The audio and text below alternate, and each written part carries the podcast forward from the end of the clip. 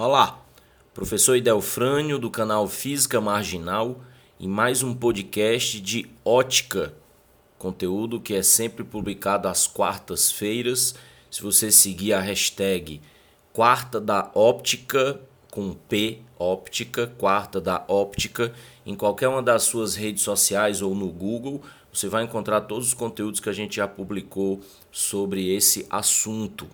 O meu objetivo hoje é falar um pouco sobre a lei de Snell, lei de Snell-Descartes, NI seno I igual a NR seno R, é, relacionando os índices de refração dos dois meios onde a luz passa quando sofre refração. Então, o meio onde está a luz incidente e o meio onde está a luz refratada, e bem como os senos dos ângulos de incidência e de refração é, primeira coisa para se observar é uma equação das poucas em física, eu acho, que você não precisa se preocupar com unidades de medida. E a gente sabe que unidade de medida é decisivo para trabalhar com as grandezas físicas e por vezes é motivo de, de se perder questões, de se errar questões ou de não se conseguir resolver questões. Mas se você parar para pensar, índice de refração, a gente já tem inclusive um podcast que já falamos sobre isso. Índice de refração relaciona as velocidades da luz, de propagação da luz, nos dois meios, ou de um meio material comparando com o vácuo.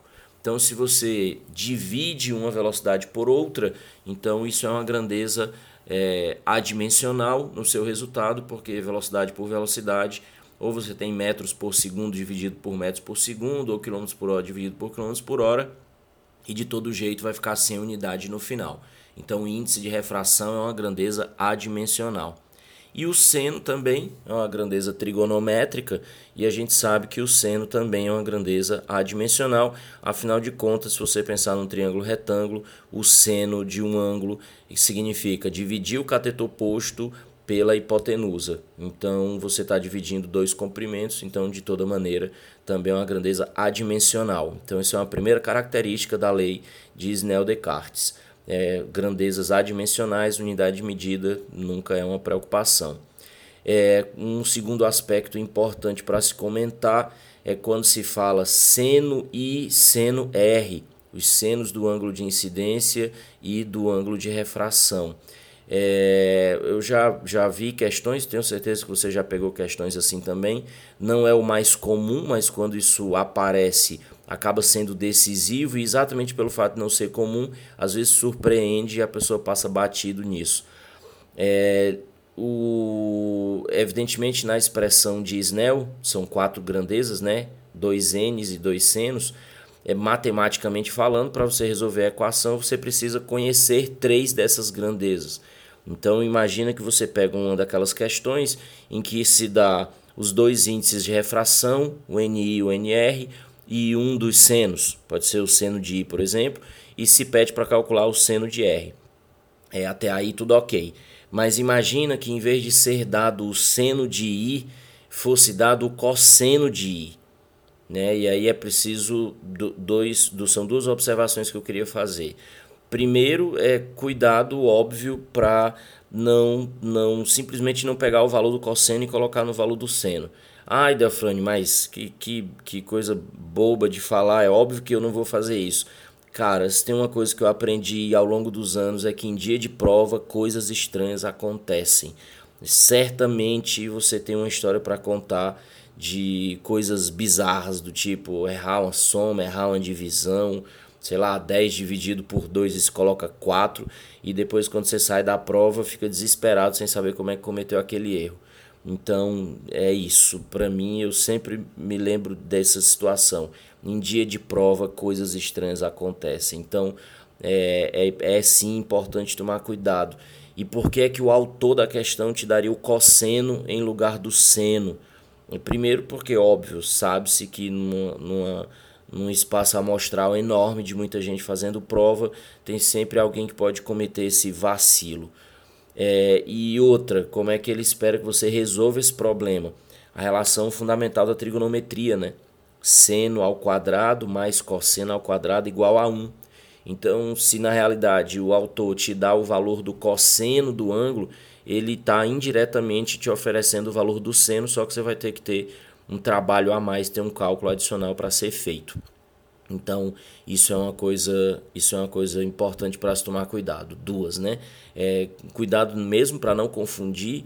É, e, e, tem uma outra coisa que eu acho importante, assim, quando você está usando uma equação, é, seu inconsciente decide que é uma questão de cálculo e não uma questão teórica. E aí muitas vezes acontece de se interpretar que não precisa ler o texto com atenção, olha só para os números, preenche a fórmula e faz a conta. É, isso é um sentimento geral. O que tu mais quer quando está preenchendo uma equação é que encontrar todos os dados menos a variável que se pediu como resposta, porque aí você preenche a equação, faz a conta e acabou. É, existe uma busca inconsciente pela facilidade aí.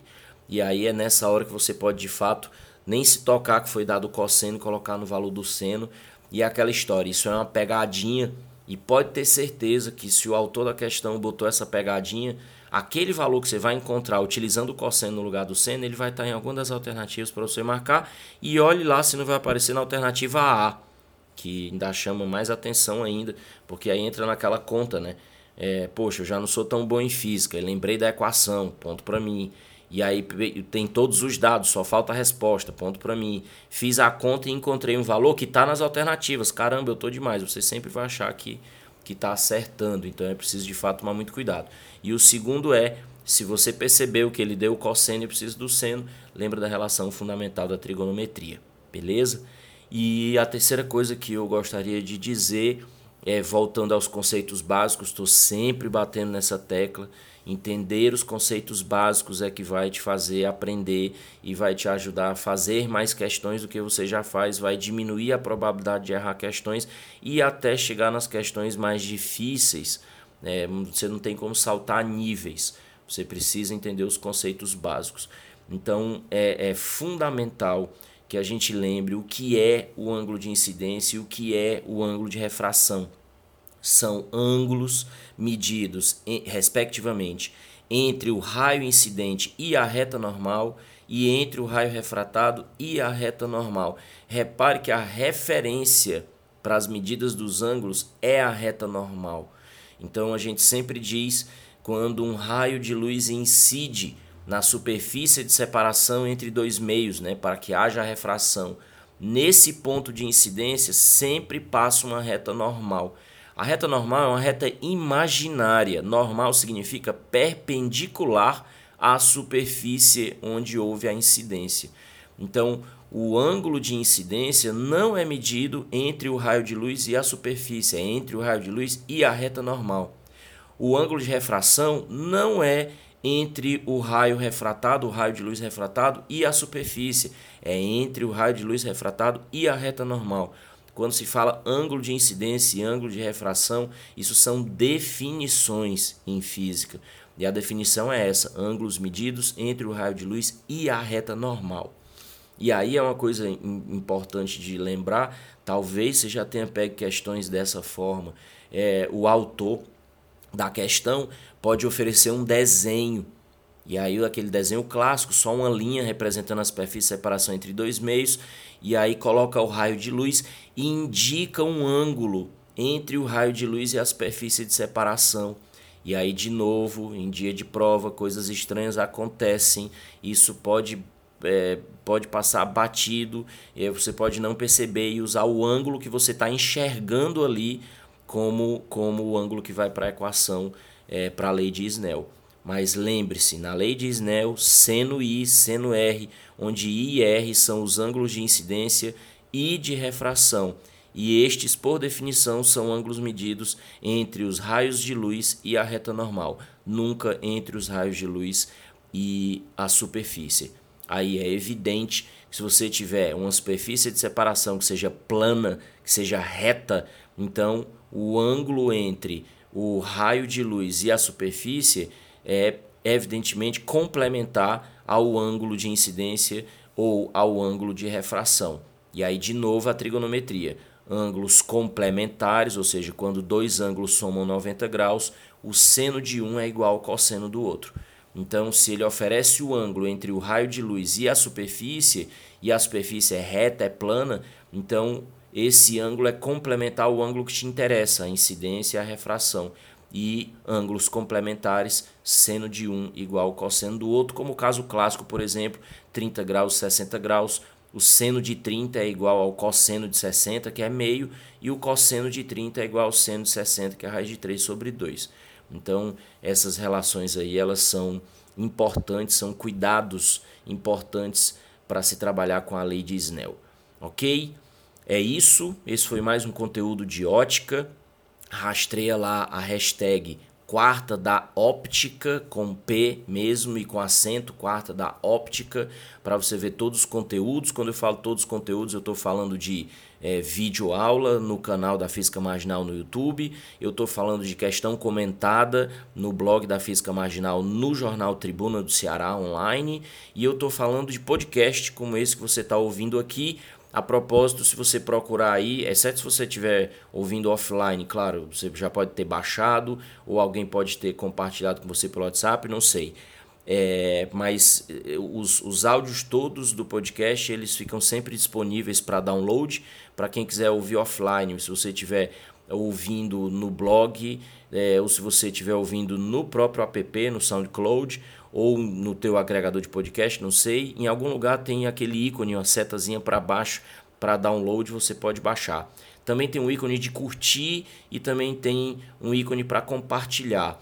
É, é importante dizer para a audiência que curtir e compartilhar é, e até comentar geram estatísticas importantes para os algoritmos do, do, da internet, das plataformas, Google, rede social e tal, e isso é como um ranking, então isso coloca o material da gente cada vez mais em evidência e cada vez disponível para mais pessoas, e evidentemente isso cria um feedback positivo, porque quanto mais resultado, mais condições a gente tem para trabalhar. Não falo nem de empolgação, mas é de condição mesmo de, de continuar fazendo esse trabalho e fazer o podcast tem sido uma das coisas legais que, que a Física Marginal começou a fazer esse ano. Então espero que esteja valendo a pena.